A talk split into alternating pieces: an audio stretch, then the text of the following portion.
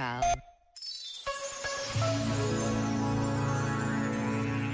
Na vida há ganhar e há perder, como também sabem as equipas mais importantes de futebol. Ainda assim, mesmo entre os jogadores profissionais de bridge ou xadrez, por exemplo, há pessoas a quem uma derrota deixa transtornado, pela razão simples que lhes custa aceitar que perderam.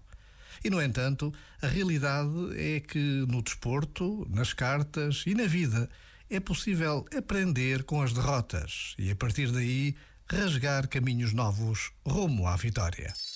Este momento está disponível em podcast no site e na app.